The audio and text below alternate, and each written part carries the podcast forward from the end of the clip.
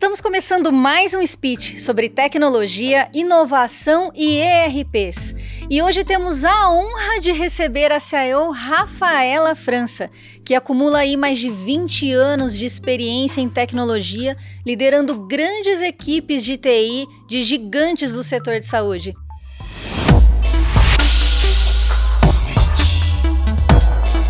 Rafaela, muito obrigada por ter aceito o nosso convite, por ter vindo até a nossa unidade de Belo Horizonte e por estar aqui no Speech hoje. Ô, oh, Dani, eu estou muito agradecida de estar aqui com vocês, podendo trocar a experiência, compartilhar um pouco do que a gente conheceu e estou encantada com o novo espaço, com as novas artes, o design. Vocês estão de parabéns. É muito bom ter momentos como esse para a gente poder refletir um pouco da nossa trajetória e poder compartilhar com o outro um pouco do que a gente já viveu. Ai, muito obrigada. Bom, Rafa. Fico muito feliz com a sua presença. Então, para a gente começar, eu gostaria que você contasse sobre a sua carreira.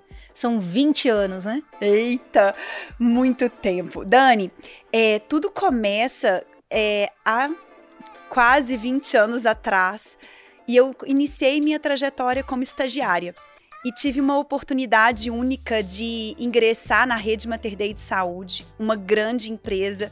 Hoje já está aí com quatro hospitais, daqui a pouco, sem dúvida nenhuma, crescendo além das montanhas de Minas. E dentro dessa oportunidade na rede Mater Dei, eu iniciei na área de planejamento, custos estratégicos, na, com foco em administração. Formei na área de TI, tive uma grande oportunidade de ir e liderar a implantação de um novo ERP. A troca de um RP, a gestão de mudança, todo, toda essa trajetória de um grande evento acontecendo para automatizar processos. Dentro dessa trajetória, desses 19 anos, eu tive também à frente de projetos como startups de novas unidades. Nós lideramos, por exemplo, diversas é, iniciativas com foco em inovação, tecnologia, engenharia, obras, reformas. Nós tivemos projetos interessantíssimos que transformaram a expansão e hoje o que o Mater Dei é, eu sou grande parte disso. Eu me sinto. Foi além da é, TI, né? Foi além da TI, mas usando o TI como grande capitã de fazer isso acontecer. No último ano, eu construí uma trajetória de transição com a Mater Dei extremamente honesta, porque eu tinha um desejo de empreender. Então, atualmente, eu estou empreendendo na área de agronegócio, sendo conselheira de health techs e embalando uma health tech porque eu acredito na transformação através da tecnologia. E atualmente também atuo na Go2Data. É uma empresa com foco em inteligência artificial, a entrega da inteligência artificial as a service. Então, dentro desse objetivo, eu estou apoiando a Go2Data como CDO, com foco em growth nesse processo de expansão, crescimento e estratégia da GoToData no mercado. Eu concordo com um ponto que na minha trajetória foi uma união hum. das habilidades de gerir, de tecnologia e de principalmente fazer boas conexões que nos dão essa condição hoje de poder contribuir com essas empresas e essas iniciativas. Legal. E Rafa, nessa trajetória, é, você teve contato com diversas tecnologias, né? Foram. Eu te confesso que o seguinte, quando nós fizemos um inventário na rede Mater Dei de Saúde, que foi uma das grandes entregas na minha vida, é, nós tínhamos 187 sistemas legados. Entre eles, 187. E operar isso com cada, cada um com a sua especificidade, com seu tipo de cliente, com a sua potencialidade, com o seu fornecedor, é uma orquestra. Alguns de certa tecnologia nem era brasileira, né? Vários. Alguns é, eram americanos, a maior parte americanos, israelenses tive a oportunidade de liderar. Ah, são bastante é, fortes no setor ótimos, de saúde, principalmente com foco também em segurança da informação e também é muitos brasileiros. E desses brasileiros, assim, os capitães na minha trajetória foram o MV Sistemas, que foi um, uma grande implantação que o Mater Dei fez na mudança lá em 2000 Nossa, 2006, meu Deus, quanto tempo. Ao mesmo tempo, nós tivemos vários sistemas como TOTUS, como sistemas de PAX, com Carry Stream. Então, foram muitas tecnologias. Mas o mais importante do que falar de tecnologia é falar de como ela se aplica ao negócio. Então, sempre gostei de não contar a tecnologia, mas contar como que ela entrega valor para o cliente. Sim, é isso que eu ia te perguntar. Como é que era, até quais foram os desafios que você enfrentou aí para tropicalizar né? De tantas tecnologias diferentes, de origens diferentes, né? Como é que foi tropicalizar tudo isso para atender as necessidades desse cenário brasileiro, que é até um pouquinho complicado? É, e aí, assim, é, é, uma, é um desafio muito focado em integração e comunicação. Eu digo que essas duas palavrinhas, elas parecem básicas, mas fazer isso acontecer é a grande arte. Então, nós tínhamos que compor times que tinham habilidades complementares.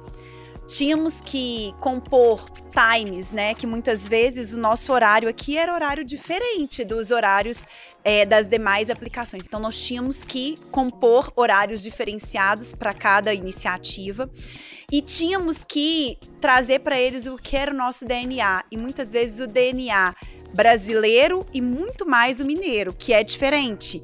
O mineiro, ele gosta de algumas especificidades, o Mater Dei tem um jeito de querer é, imputar uma forma de gestão é, diferenciada. Cultural, né?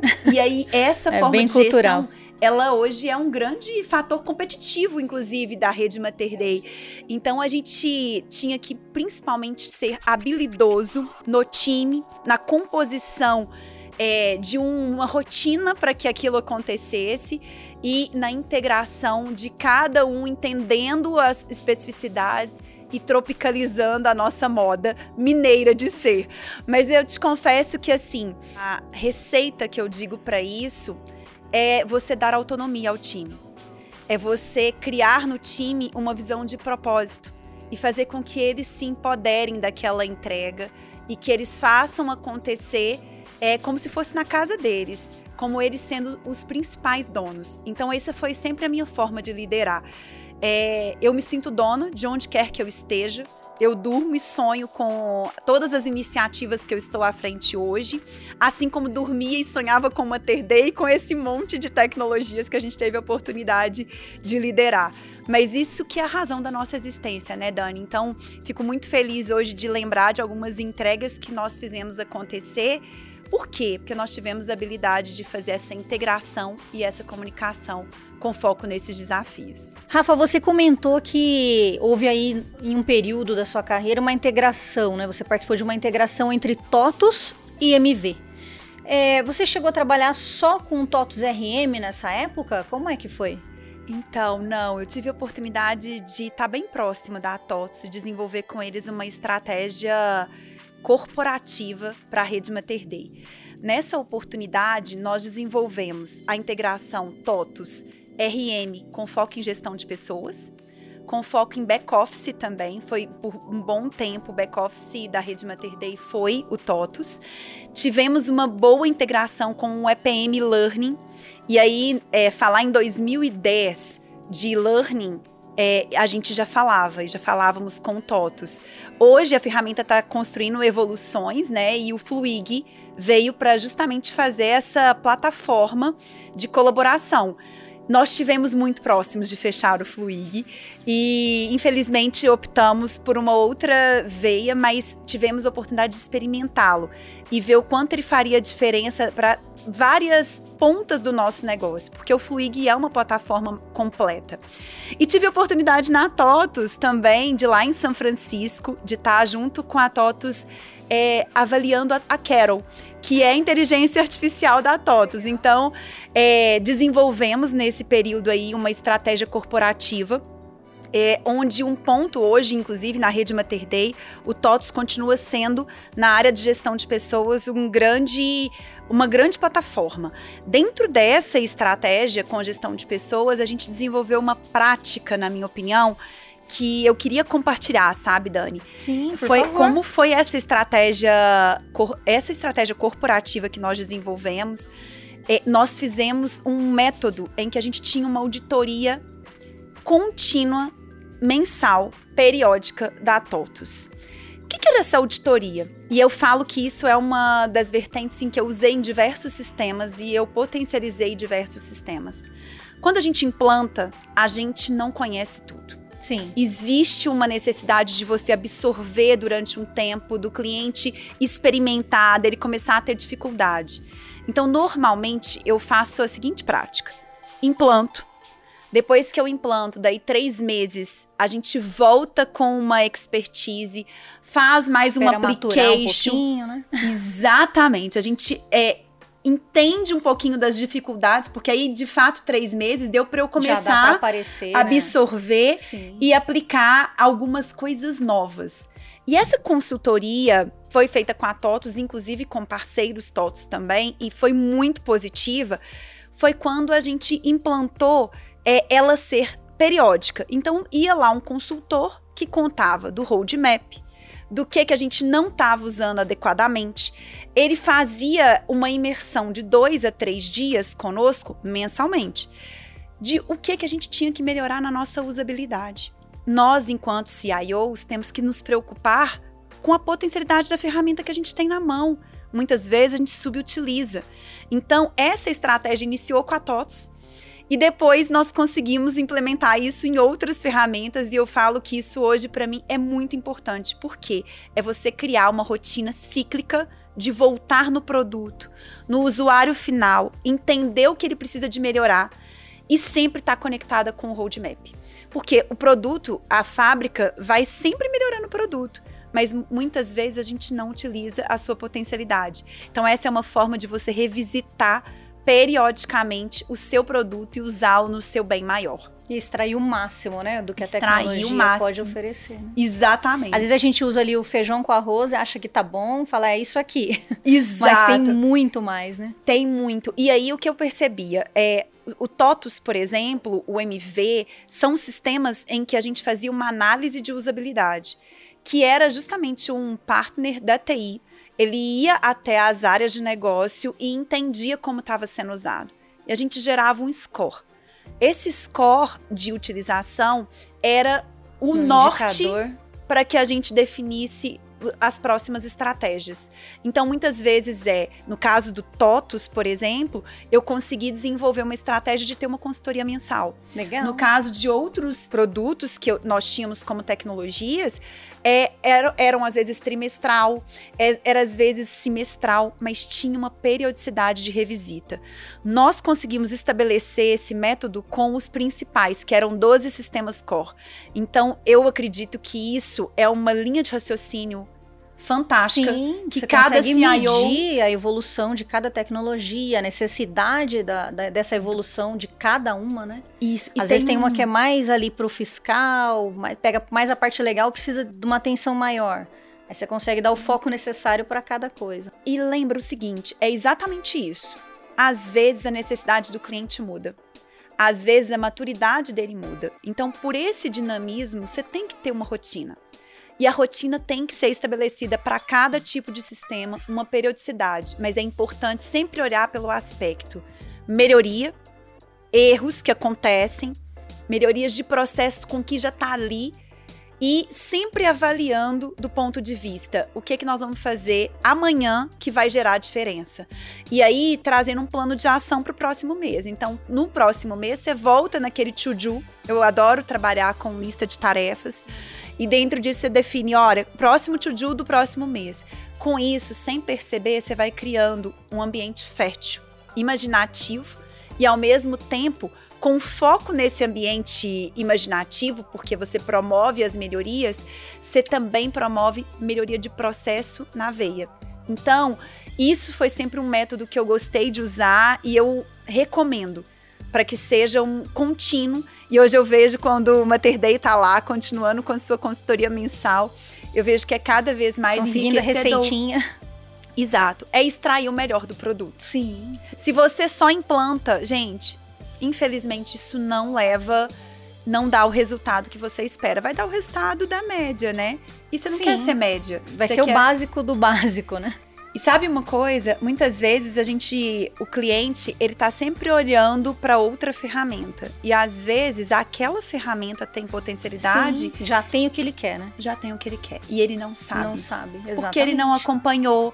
Então, fazer esses workshops também é, de qual o roadmap do ano. Então, por exemplo, com a MV, com a TOTUS, com a Interact, que eram produtos que estavam no nosso core a gente fazia workshops, no mínimo, semestrais. E aí, além disso, a rotina periódica que eu te comentei. Eu acho que essa é uma, é uma boa estratégia. Sim, até nesse ponto de vista que você comentou, eh, na CRM a gente costuma comparar com um iceberg, né? Você olha ali, tem a pontinha, que é normalmente o que o cliente utiliza, né? Ele fala, olha, eu tô ali no faturamento, estoque, compras, o administrativo, né?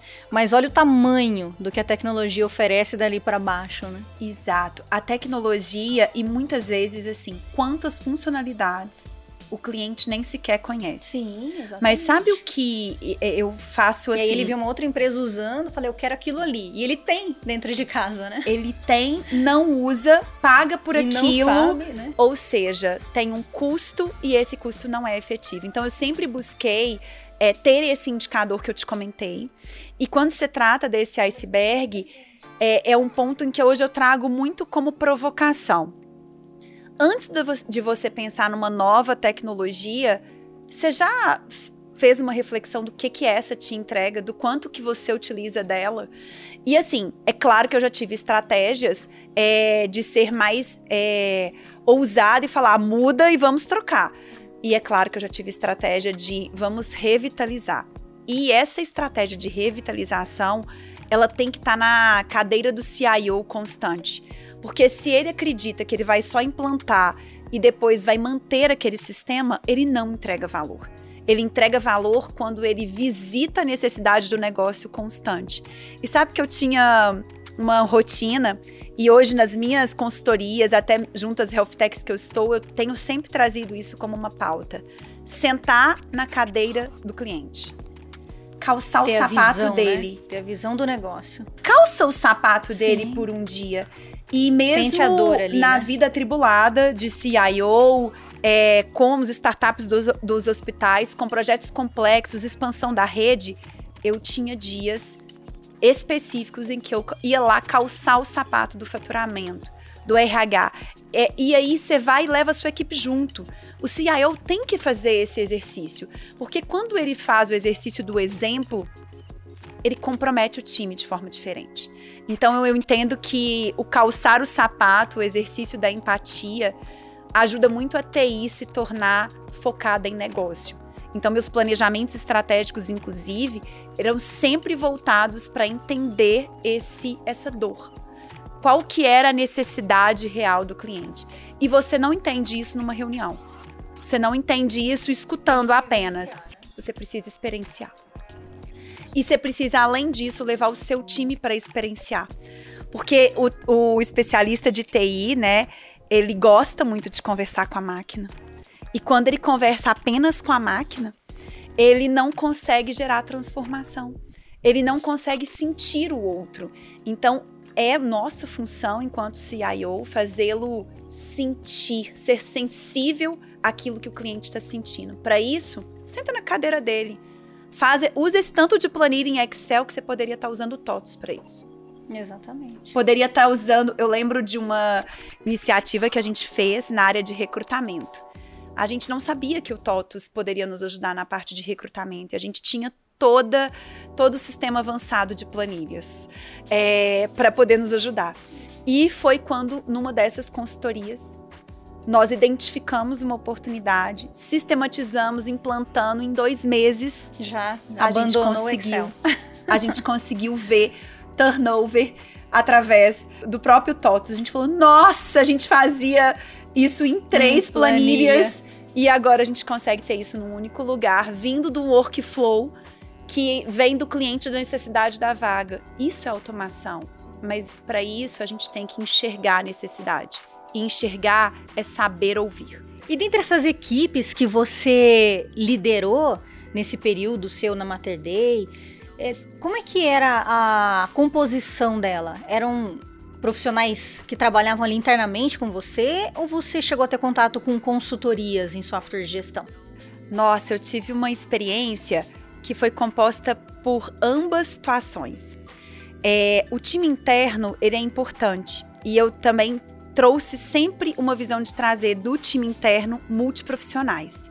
Então não tinha só especialistas de TI. Eu tinha e, e os meus melhores projetos, as minhas melhores entregas, elas foram quando eu trouxe multiprofissional como médicos, como enfermeiras, nutricionistas e fisioterapeutas para fazer isso acontecer. Mas a visão de escala, ela aconteceu quando eu trouxe parceiros. Essas consultorias, Dani, eu costumo dizer que elas não são consultorias apenas. Eu nem usava muito esse termo. Eu dizia as minhas parcerias estratégicas. E foi quando eu estabeleci parcerias estratégicas e para fazer a estratégia de expansão da rede Mater Dei, foi precisando usá-las a nosso favor. Essas parcerias estratégicas eu sentia como se fossem do nosso time. Essas consultorias elas acabavam é, desenvolvendo uma expertise é, do nosso negócio, do nosso cliente. Como é que o cliente tramita? Eles sabiam até o horário que o cliente gostava de falar, se era às sete da manhã, se era meio-dia, porque às vezes numa vida tribulada, a consultoria ela tem que saber até como é que o cliente se comporta. E eu tive grandes parceiros. É, e tenho grandes parceiros. O que é rico é porque eles continuam nessa minha nova trajetória também.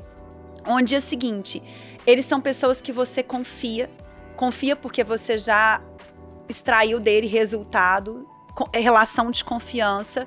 E dentro dessa relação de confiança, eu entendo que as consultorias são uma forma de ser seus braços, de amplificar seus braços, de flexibilizar momentos. Às vezes, numa expansão de um novo hospital, como a Mater Dei vai expandir agora, início do ano que vem, para Salvador, você usa três, quatro, cinco consultorias ao mesmo tempo ou usa recursos de, de uma determinada consultoria.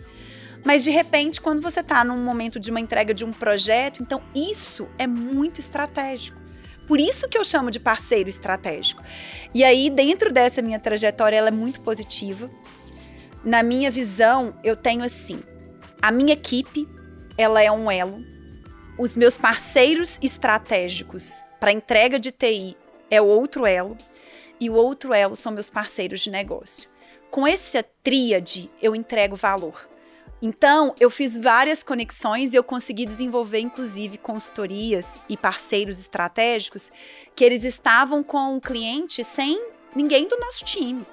Eles lideravam com foco no resultado, com foco que a gente queria do cliente, estava bem estabelecida a relação e eles entregavam como time Mater Day. Hoje na GoToData, como time GoToData. E eu continuo utilizando essa tríade para minha relação de entrega e de estratégia é, de valor para entrega de um bom trabalho.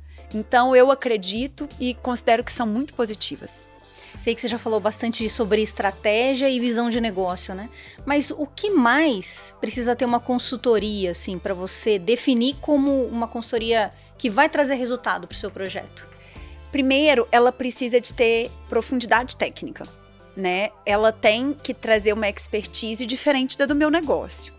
Ela precisa compreender o meu negócio. Então, ela precisa de, como eu disse, saber de uma rotina do meu negócio e vai se encaixar nela.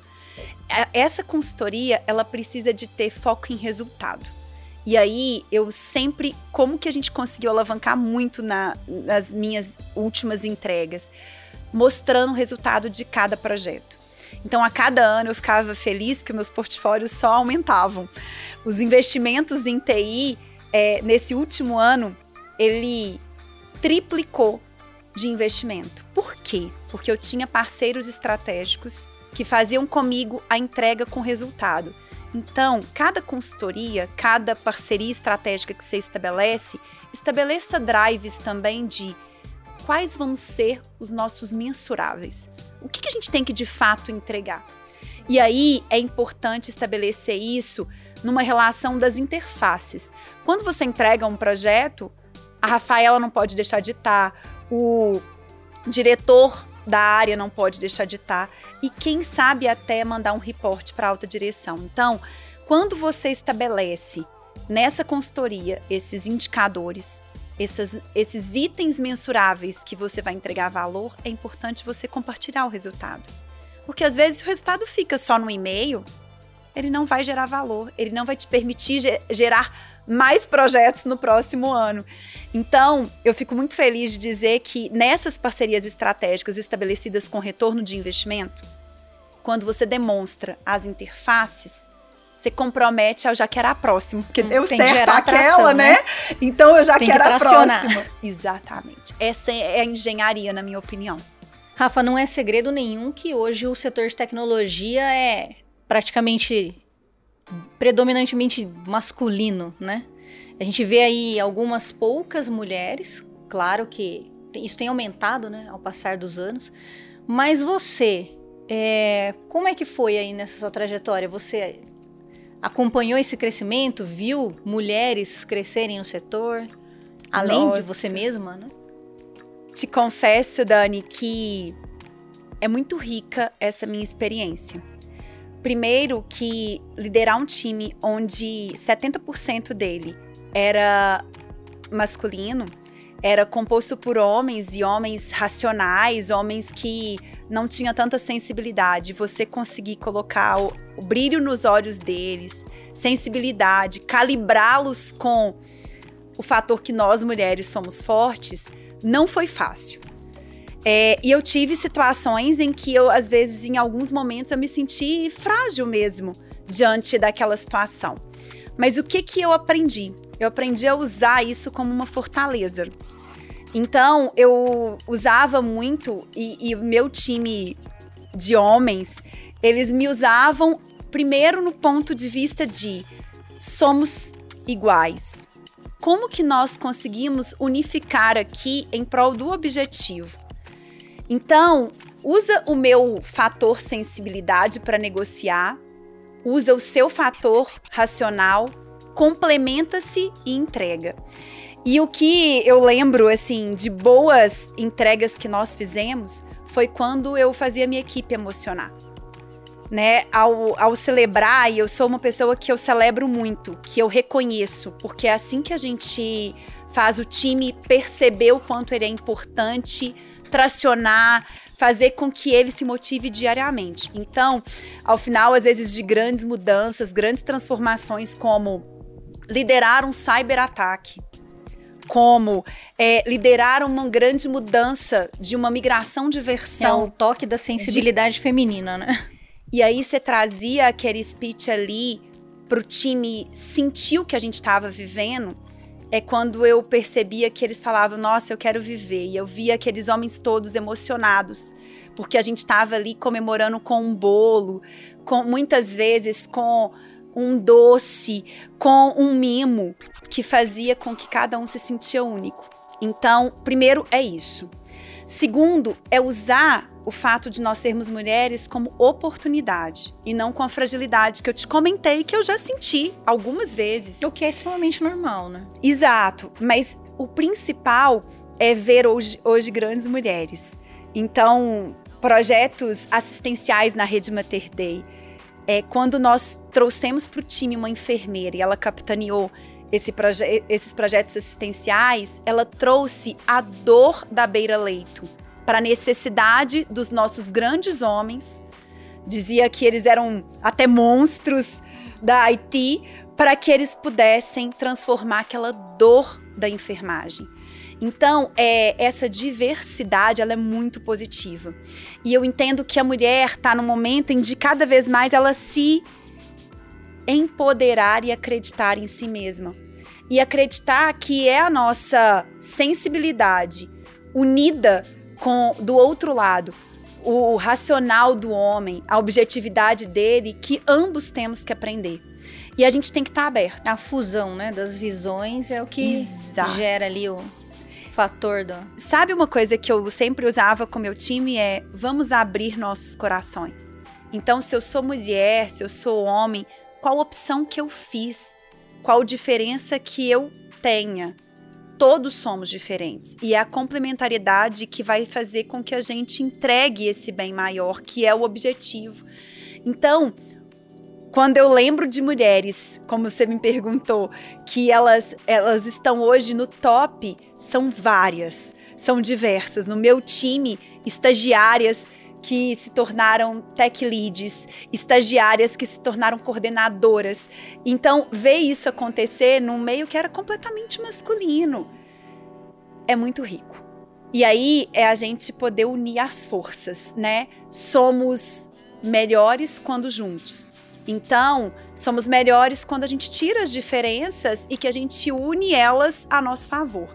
Então, foi assim que eu sempre liderei e vou te dizer, em todas as minhas iniciativas, inclusive hoje na Go to Data, a gente tem feito um programa específico para mulheres, porque nós queremos empoderá-las. A mulher precisa disso para ela vir para a mesa com esse empoderamento. Hoje já tem se construído grupos melhores soluções melhores porque nós estamos usando bem essas diferenças. Agora falando sobre o papel do CIO, né?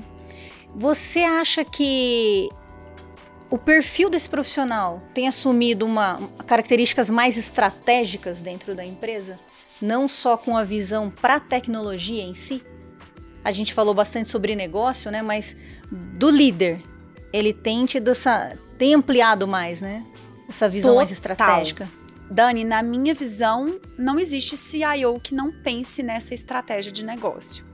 O CIO ele tem que estar tá nas agendas de negócio. Ele tem que estar tá no negócio. Não faz sentido o CIO é, ser só tech. Se ele não for para o negócio, ele não é CIO. Então, eu tenho trazido para mim, enquanto CIO, é, para os demais CIOs que são meus amigos. Eu lidero, né, e já tive a oportunidade de estar em conselhos de CIOs, com a, como a BCIS, é, que ela é nacional, e tive também a oportunidade de estar na Sucesso, que é em Minas, né, com vários amigos. E eu digo para eles o seguinte: o CIO ele tem que ter uma rotina em que ele só cuide 30% da operação. Ele tem que criar um time autônomo, capaz de gerir essa operação. Ele tem que criar um time também negócio. Então, muitas vezes, até tirando aquela célula de TI e trazendo para dentro do negócio a TI. Então, a TI tendo uma mesa ao lado do faturamento, ao lado do comercial, ao lado da farmácia. Isso faz sentido. Vivendo ali o processo. Vivendo mesmo, né? Exatamente. Mais uma vez, calçando o sapato do cliente, né? E aí, quando o CIO cuida 30% da operação, ele tem que também cuidar, e eu digo que é uns 40% focado na estratégia. E como que eu faço estratégia? É transformação. Então ele tem que estar tá focado na gestão de mudança. Essa orquestra do CIO é liderar a equipe técnica, as iniciativas técnicas, mas potencializando e buscando o que, que ela pode trazer para aquele negócio, para aquela necessidade que a empresa e a que a companhia está trazendo. Agora, ele tem que ter essa agenda de transformação, então eu falo que é uma agenda de operação 30% no máximo, 40% de gestão de transformação e mudança, ele tem que ser habilidoso, ele tem que conectar as pessoas certas. Você não pode esco escolher um parceiro estratégico como fornecedor e escolher um parceiro estratégico errado como negócio. Você tem que ser habilidoso. E aí não dá para segurar uma ponta e deixar a outra solta. Não pode. Não a nossa resolver. tríade tem que ser a grande agenda, por isso 40%. E os outros 30% você tem que focar em inovação. Porque a inovação não é também coisa só mirabolantes, não, como a gente pensa. Mas é como é que a gente vai melhorar aquela operação, aquela. Hum, aquele simples, né? Do Exato. dia a dia ali. E aí, quando que você faz isso? Quando você está na agenda de transformação, que na minha opinião são 40% do tempo do CIO, é, nesse período você está olhando o que, que você pode trazer de inovação e o que, que você pode conectar com o que a operação já está fazendo. Então, eu entendo que essa é uma rotina que o CIO tem que fazer. Não dá mais para o CIO conversar tecnês. O objetivo dele é desenvolver o tecnês na área de negócio. Sim. O, o objetivo dele é empoderar a área de negócio. E vou te dizer, as meus dos meus grandes projetos que eu sinto orgulhosa de contar são quando a gente empoderou a área de negócio com o Self-Service BI. Foi quando a gente empoderou e a gente implantou é, ferramentas de colaboração onde a, a, área de negócio tinha o poder de construir algo customizável que não precisava da TI. A gente tem que dar independência para a TI, sabe? E temos que acreditar que o poder do CIO tá quando ele faz a área de negócio ser empoderada. E a TI, é claro, ela vai cuidar de coisas importantes, de projetos que também estão na transformação dessa empresa. Mas aquele CIO que centraliza, aquele CIO que entende que assim, tudo só pode entrar por mim. Eu não tenho mais tempo. Quando o CIO começa dizendo que eu não tenho mais tempo, tá tudo errado. Porque ele não conseguiu gerir os 30, 40, 30. Então, inovação, transformação e gestão de mudança é o que eu trago. E a operação, ela é importante, mas elas não podem ser dominantes. Então, CIO, que eu digo para os meus amigos, se você deixou a operação não, ser 70%, tá você não está entregando valor quanto CIO. Rafa, existe alguma competência específica que um profissional de tecnologia precisa ter para atuar no setor de saúde? Olha, sim. Eu penso que no setor de saúde, nós somos multi-empresas dentro de uma só empresa. Quando a gente fala de uma rede hospitalar, por exemplo, de uma instituição, de um laboratório, é, nós não podemos enxergar só o laboratório que entrega o resultado ou a rede de saúde que entrega a saúde para aquele cliente. Você tem que pensar que existe um backstage que são multi-empresas. Então, o profissional tem que ser habilidoso o suficiente para pensar vários temas ao mesmo tempo. Dentre eles, fiscal, comercial, faturamento, é, linha de cuidado, assistência. Então, ele tem que ter uma habilidade multivariável. Então, se ele não tiver essa visão multivariável, ele não consegue entregar na área da saúde. E como que eu consegui desenvolver isso? tendo times e células especialistas. Então, um time assistencial, um time focado em backstage com foco em específico em auditoria, específico em faturamento. Então, é, desenvolver essa expertise no seu time é importante. Outro, a, outra visão multivariável é a pressão. Na área da saúde, é, a gente ainda está passando por uma organização de processo. Então, a gente vive uma pressão e a habilidade de priorizar, ela é muito importante para o líder da saúde. Porque ele vive uma pressão diária. Não existe um dia sequer que você não vive uma pressão. E é uma, é uma pressão, eu costumo dizer que a gente não trabalha nem no 180 por hora. É 360 por hora. Né? Então, você tem que ter a habilidade de entender que daquelas 10 questões que você programou, sete vão ficar sem fazer, só que você vai escolher três que vão fazer a diferença. Essas duas questões eu entendo que elas são muito fortes. Eu entendo até que elas estão, estão em outras indústrias, mas na área da saúde, se não tiver a visão multivariável para multinegócios e a visão para estar vinculado a ser pressionado e responder na pressão, você não entrega na saúde. Então eu entendo que esses dois, essas duas são características muito relevantes para o profissional da área da saúde. E agora vamos tentar prever o futuro.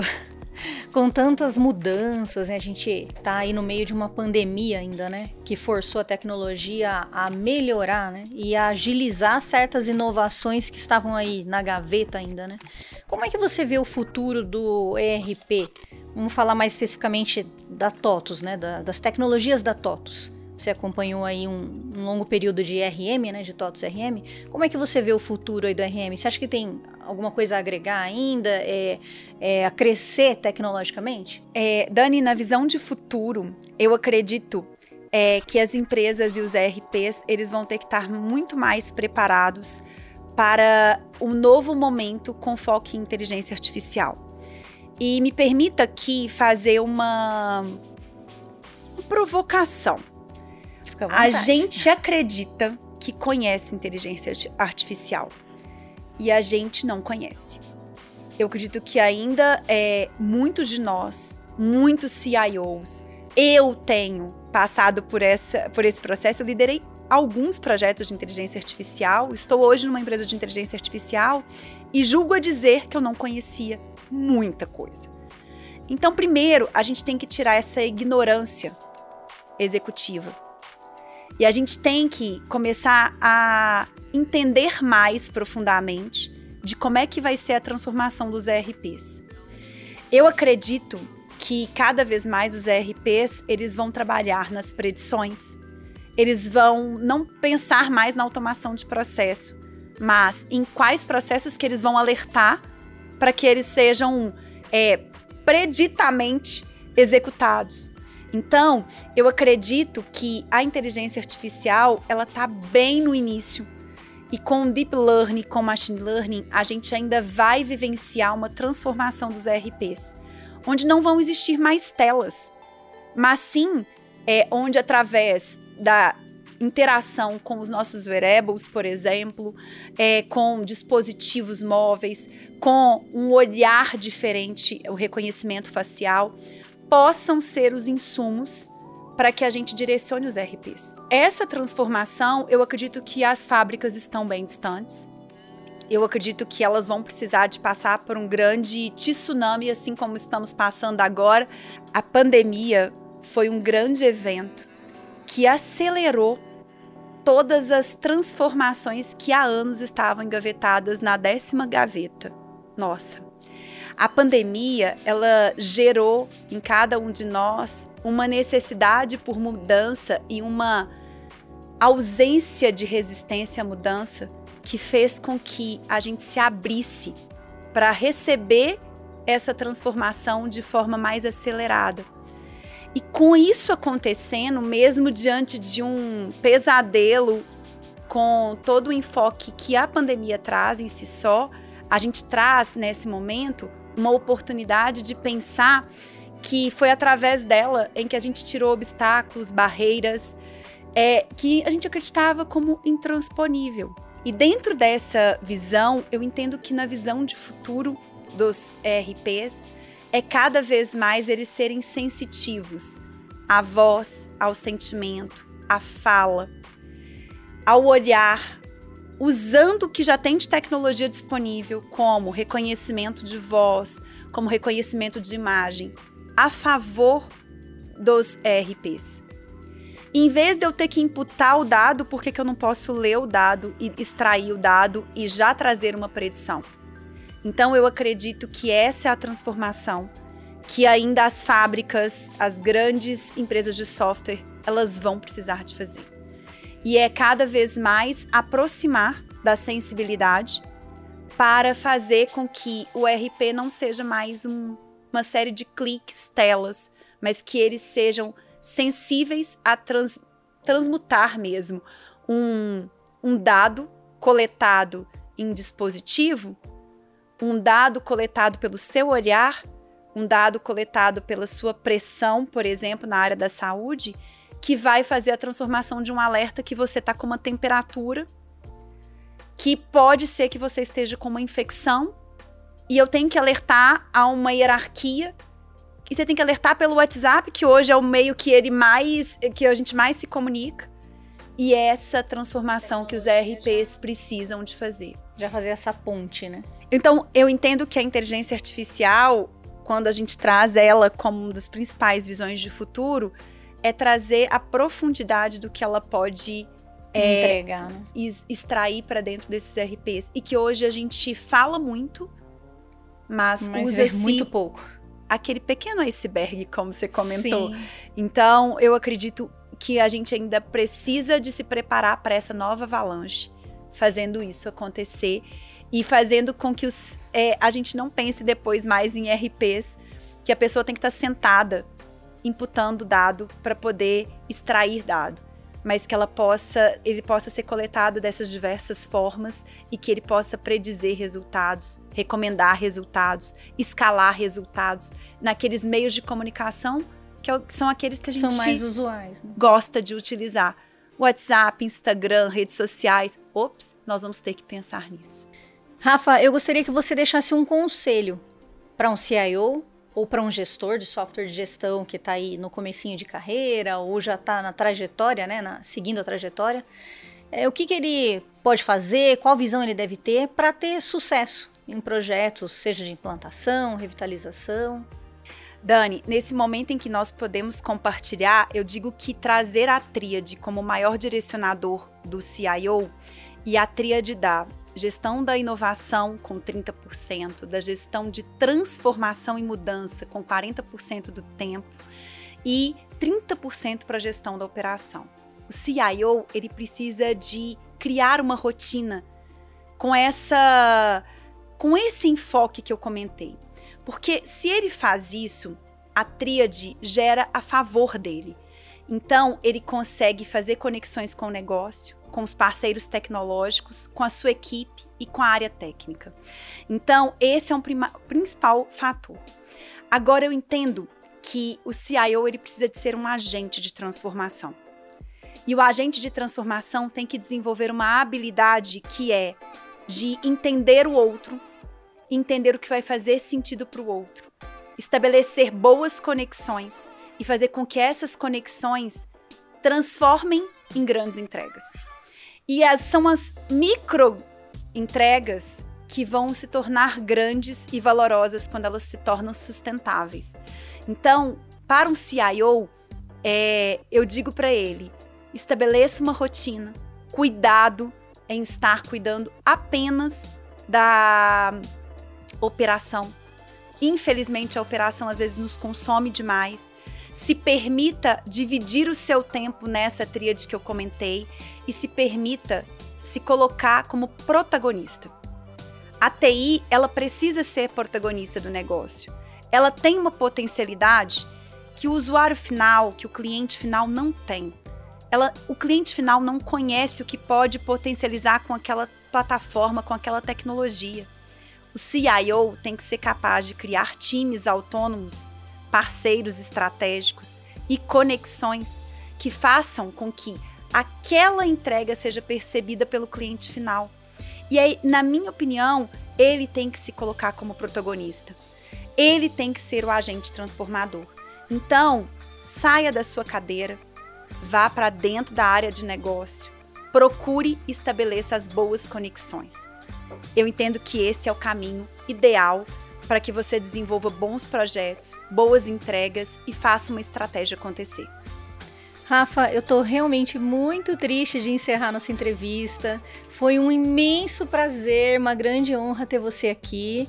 Fiquei muito feliz, até de você poder compartilhar sua história com a gente, essa história riquíssima e principalmente por ser uma mulher tão poderosa no setor de tecnologia. Muito obrigada, Rafa. Oh, Dani, poder, você é muito linda. Poder nada, poder é a nossa habilidade de orquestrar todos esses, esses entes importantes, essas interfaces. E eu digo a vocês que a CRM continue é, com esse propósito de design, de aproximar o cliente é, do da tech e do negócio e que vocês façam isso acontecer desenvolvendo cada vez mais essa parceria tecnológica, não sendo apenas os consultores, mas desenvolvendo o cliente, se colocando no sapato dele, sentando na cadeira dele.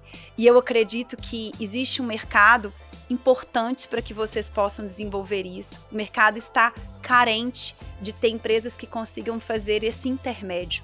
Então, que vocês continuem fazendo essa trajetória acontecer, que eu acredito que será de muito sucesso. Chegamos ao fim de mais um speech e hoje nós tivemos a honra de receber essa ícone do setor de tecnologia, Rafaela França. Fique ligado no CRM Play, no CRM Cast e nas nossas redes sociais. Até mais!